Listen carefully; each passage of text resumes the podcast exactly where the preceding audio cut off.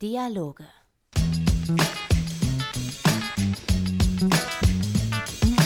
Von Johannes Fleur. Moini, ich bin einer von 80 Millionen. Öde ab. Und wir kommen jetzt direkt schon zum heutigen Dialog, denn der ist ein Gespräch zwischen mir und dem heutigen Gast, Ilona Hartmann. Ilona ist Autorin und schafft es, Texte zu schreiben mit so einem sehr unaufgeregten, aber dennoch wiedererkennbaren Humorstil. Also ich weiß nicht genau, wie sie das macht. Ich glaube, das nennt man Talent, was sie hat. Und ich bin einfach Fan von dem, was sie macht und bin sehr froh, dass sie zugesagt hat, äh, dass ich im Rahmen dieses kleinen Podcasts mit ihr sprechen durfte. Und ich wünsche euch jetzt viel Spaß mit dem kleinen Gespräch, äh, das Ilona und ich geführt haben. Viel Spaß. Hallo Ilona, schön, dass du da bist. Hallo, danke für die Einladung. Äh, eine Frage muss ich dich direkt, äh, ähm, muss, ich, muss ich dir direkt stellen. Ja. Und zwar, ähm, du bist Autorin. Meistens kann man von Autorinnen Bücher kaufen. Von dir kann man aber jetzt was, was anderes erwerben. Und zwar etwas, was mir hier auch äh, vorliegt. Ich zeige dir das mal kurz. Hey, geil, du hast den! Und zwar ist es, äh, das, das ist hier eine Flasche. Das muss ich jetzt erklären. Das ist eine Flasche Sekt. Äh, hier könnt ihr es mal hören. Das ist eine Flasche Sekt von Ilona Hartmann. Yes. Schmeck. Warum gibt es das? Ähm, äh, einfache Frage, einfach Antwort, weil ich Bock da drauf hatte. Also ich trinke halt gerne Sekt und ähm, irgendwie so als Autorin in Corona muss man manchmal sich überlegen, wie, wie verdiene ich eigentlich so ein bisschen Geld im Idealfall. Ich mach den jetzt Und- mal auf. Musiker, mach das mal, ja. Ja, ich, da, ich dachte, ich trinke den heute. Ist Wochenende. Ja, Mach den mal auf. ich hoffe, der schäumt nicht so doll. Wir haben das neulich auch mal bei einer Aufnahme gemacht und dann hat er alles so vollgesaut. Du bist ja auch gerade auf großer Podcast-Tour. Wenn du keinen eigenen hast, äh, bist du in jedem deutschen Podcast zu Gast. Und heute äh, Tourtermin 37, Dialoge-Podcast von Kenn ich nicht, egal. Okay, wie viel Uhr?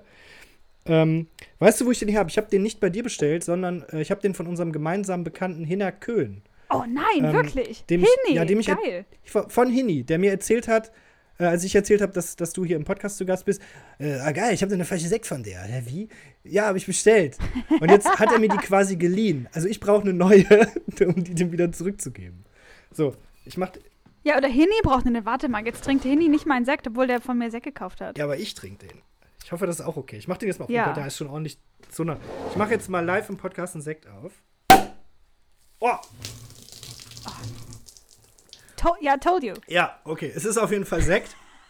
es ist Sekt. Äh, was macht diesen Sekt denn zum Ilona Hartmann-Sekt? Also, was ist das Besondere? Ähm, ich habe den ausgewählt aus verschiedenen ähm, Rebsorten. Ich arbeite da zusammen mit einer Winzerin. Und äh, in langer, intensiver ähm, Probe am eigenen Leibe, ähm, durch mehrere Runden, hat es diese 2018er Scheurebe geschafft, der Hartmann-Sekt zu werden. Und ähm, ich finde den auch tatsächlich, äh, ich finde auch stabil, wie du aus der Flasche trinkst, wie bei der Formel 1. Nach der Siegerehrung.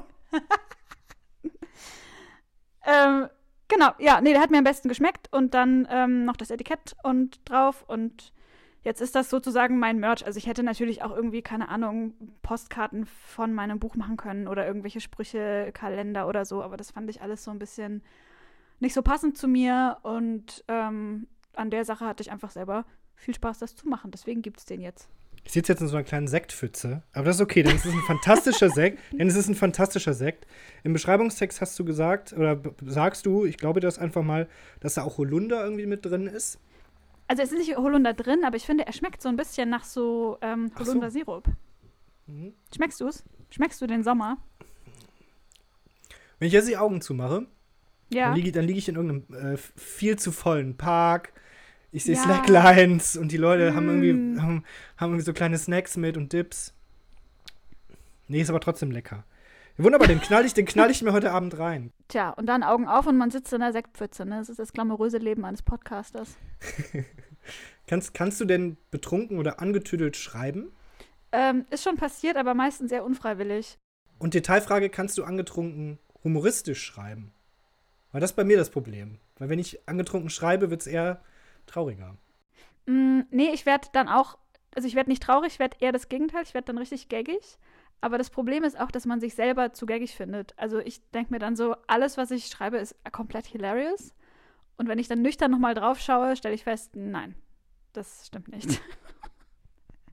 Deswegen, deswegen ist eigentlich so eine ähm, erdende Nüchternheit äh, leider doch immer das Beste. Das Gute ist dadurch, oder das Interessante, dadurch, dass jetzt schon ein bisschen Sekt auf den Boden gefallen ist, habe ich schon das, wenn ich, habe ich das schon, wenn ich auf die Flasche gucke, das Gefühl, ich hätte richtig viel getrunken. Du hast heute schon richtig was geschafft. Ich arbeite gerade im weitesten Sinne. Das Ja. ist gerade, du ja auch. Wir, wir sind, wir haben gerade ein berufliches Meeting. Ich vergesse das immer, ja, stimmt. Ah. Und dann muss ich auch mal gucken, was ich mir hier noch für Fragen notiert habe. Ähm, Telefonierst du gerne? Ähm, jein. Ich telefoniere gerne, wenn ich will, dass jemand anruft oder wenn ich weiß, wer anruft. Okay, dann hast du das Bedürfnis, einem weiteren sozialen Netzwerk beizutreten. Auf gar keinen Fall. Hast du, hast, du- hast du dir jetzt zusammengepuzzelt, worauf ich hinaus möchte? Oh nein, ma machen, müssen wir jetzt zusammen in so ein Clubhouse-Meeting eintreten? Nee, aber das ist genau, aber genau das ist das Thema, ähm, an, an das, an, äh, an dem man diese Woche nicht vorbeigekommen ist, die neue App Clubhouse, die ich mir auch so, so vorstelle, dass das wie Telefonieren ist, aber andere Leute können zuhören. Es ist auch wie ein Podcast, aber irgendwie äh, mit mehr Beteiligung von Fremden, die sich dann ein. Also du hast auch noch nicht die App. Ich habe die App, ich habe auch schon reingeschaut, weil, also in meiner Bio bei Clubhouse steht auch, ja, ich habe gehatet, mir geht's trotzdem da. ähm, aus, einfach aus reiner Neugier. Und mein Eindruck ist tatsächlich, Clubhouse ersetzt gerade für so die Medienbubble die Gespräche, die man sonst auf der Republika zwischen zwei Talks führt. Also das ist so mein, also zumindest so, ich habe jetzt nicht alles gesehen, ich habe auch ganz viel Müll gesehen und teilweise so echt krude und fragwürdige Zusammenstellungen von Panels mit Leuten und Themen, wo ich dachte, ach du Shit, also es ist mega schlecht moderiert. Aber ähm, so vom Vibe her, wie die Leute sich unterhalten, es ist jetzt nicht die totale geile äh, Learning-Plattform, sondern es ist mehr so, Medienleute belabern sich. Es ist wieder dieser Vernetzungsgedanke. Das heißt, wenn ich mich jetzt da anmelde, muss ich auch wieder Angst haben, folgen mir die coolen Leute, die mir auf Twitter folgen, folgen die mir auch da rein. Und dann geht der ganze Quatsch von vorne los mit dem von null Follower hocharbeiten, oder? Ja, wahrscheinlich. Also, ja, ich habe, also die Angst habe ich eigentlich nicht so, beziehungsweise ich bin immer froh, wenn mir keiner folgt, weil ich es total angenehm finde, egal zu sein. Und jetzt bei, bei Clubhouse folgen mir so 13 Leute aus meinen Kontakten, die gesehen haben, ach, Ilona ist auch da und guck mal, sie hat ein shitty Profilbild, gaggig. Und ähm, ja, ich glaube ehrlich gesagt, das ist mehr so ein Ding wie Hausparty im ersten Lockdown. Sprich ein Hype. Und ein Trend, ein kurzzeitiger Trend. Ja, also ich habe den Eindruck, dass einfach zu viele Leute, die relevant sind in der Bubble, das jetzt schon zu scheiße finden. Das hatte von Anfang an zu viel Gegenwind, als dass das irgendwie jetzt noch weiter steigen kann. Aber auch der Gegenwind sorgt ja dafür, dass Leute sich das runterladen, um sich ihr eigenes Mei- äh, Meinungsbild zu bilden. Und auch um mithaten zu können, vielleicht. Ja, aber das sind dann so Leute wie ich, die gucken sich das so kurz an und denken sich, ah, okay, that's it. Und dann sind die halt wieder weg, aber es sind dann nicht so ak- aktive, ich mache jetzt mal auch einen Raum auf, Leute. Du warst äh, bei Jokes zu Gast, dem Podcast vom Kollegen Till Reiners. Schöne Grüße. Da hast du gesagt, Twitter ist so eine Art Schulhof. Was ist denn dann Clubhouse, Clubhouse jetzt? Ist das ein neuer Schulhof oder ein elitärer, elitärerer Schulhof, weil man da nur mit iPhone reinkommt? Oder ist es mehr so dann so ein Business-Ding? Ist es mehr so das Büro, weil du gesagt hast, es hat jetzt viel berufliche Komponente. Ich weiß nicht, Clubhouse fühlt sich so ein bisschen internatsmäßig an, weil alle sind so ein bisschen zu neoliberal und alle haben iPhone und alle sind so gegelt und mm, reden von sich selber und finden sich ultra geil dabei. Keine Ahnung, also vielleicht habe ich echt die falschen Panels mir angeguckt, aber oh, ich krieg ganz cringy Vibes davon. Gut, du hast mich auf jeden Fall jetzt auch nicht davon überzeugt, nach deinem äh, Erstkontakt mit der App mir das mal runterzuladen. Ich versuche das zu vermeiden. Ich möchte nicht noch, noch, noch eine Plattform bespielen müssen. Ey, du, kein Thema, wenn die anfangen, mich zu sponsern, sage ich auch was völlig anderes. Erzähle ich dir was völlig Wer, anderes. sponsert, wer sponsert dich denn jetzt schon, damit man weiß, welche Tweets von dir man jetzt schon äh, mit Hintergedanken lesen muss? Hast du schon so Angebote gekriegt?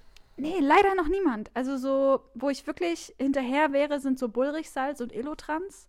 Wenn man Sekt rausgibt, sind so Antikater-Methoden oder Mittel ähm, eigentlich total logisch, aber bisher noch keinen Kontakt herstellen können zu den beiden Herstellern. Elotrans ist dieses Zeug, ich, äh, ich kenne ich auch nur aus deinem deinem, äh, kenne ich nur, weil du das bei Till erzählt hast. Das ist so Pulverzeug, das schmeißt man sich, äh, das schmeißt man sich rein, klingt falsch. Das ähm, nimmt man dann nach dem Konsum vor dem Schlafengehen noch und dann am nächsten Morgen, dann ist der Kater weg. Ähm, es mildert zumindest stark so diese ganz körperlichen Symptome von, ich will eigentlich jetzt lieber in die Gruft fahren als aufstehen. Das ist auf jeden Fall für mich jetzt ein guter Tipp. Ich guck gleich mal, ob noch Apotheken aufhaben. Äh, wenn ich mir den Ilona Hartmann-Sekt rein, reinknalle. Ah, Ja, lass dir schön hier 20er Packung und so. Ich habe neulich mal so eine alte Tasche von mir ausgeräumt von vorletztem Jahr oder letztem Jahr, ich weiß gar nicht mehr. Ähm, also vorletztem Jahr wahrscheinlich, als noch so, als man noch viel unterwegs war. Und ich hatte in fast jeder Tasche und in jedem Beutel und in jeder Jackentasche irgendwie so ein noch verklebtes Tütchen Elotrans, falls man ähm, unterwegs einen Kater kriegt. das war so der, der aber es läuft ja nicht ab, oder? Nee, das läuft nicht ab, aber wenn das ein bisschen feucht wird, dann klumpt das so ein bisschen. Ich glaube, man kann es noch nehmen, aber das muss man sich mal vorstellen, dass das mal ein Lifestyle war. Da hat man so viel gemacht und da hatte man so viele Gelegenheiten, sich zu betrinken, dass das realistisch notwendig war, das mitzunehmen manchmal. Das war gute Zeit. Und heute betrinke ich mich nur noch in Podcasts. Ja. Mm, lecker. Aber das ist dann auf jeden Fall so, dass, dass den, den Tipp, den man, von, den, den man vielleicht noch mitgeben kann, Elotrans.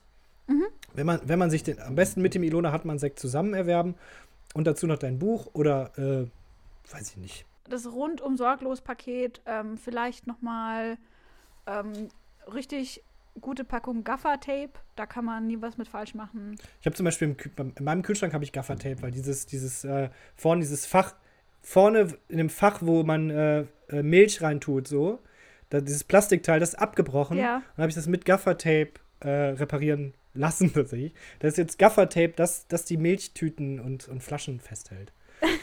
Und ich habe hab auch den Hersteller nachgefragt, was das kostet, dieses Plastikteil äh, mir neu schicken zu lassen. Die haben äh, gesagt 40 Euro. Und dann nehme ich lieber Gaffertape. Du hast es mit Gaffertape reparieren lassen. Habe ich das richtig verstanden? So ein Hausmeister angerufen. Das war, das war Ilona Hartmann beim Dialoge-Podcast. Schön, dass du da warst, danke. Auf jeden Fall. Äh, Du darfst dir jetzt, das ist Tradition, ähm, überlegen, wie diese Folge heißt. Ah, oh. Die heißt dann Folge, ich glaube, 12 mit Ilona Hartmann. Das hätte ich mir wirklich gerne vor, vorher überlegt. Das ist auch jetzt, also du bist jetzt die zweite, die ich das frage. Das wird jetzt demnächst immer der Test, ob die Leute sich vorher meinen Podcast schon mal angehört haben. Denn wenn die überrascht davon sind, sich den Namen auszudenken, dann hatten die Besseres zu tun. Tja, jetzt trinken wir noch mal einen Schluck Sekt. Damit! Weiß nicht, macht die Gaffertape-Folge.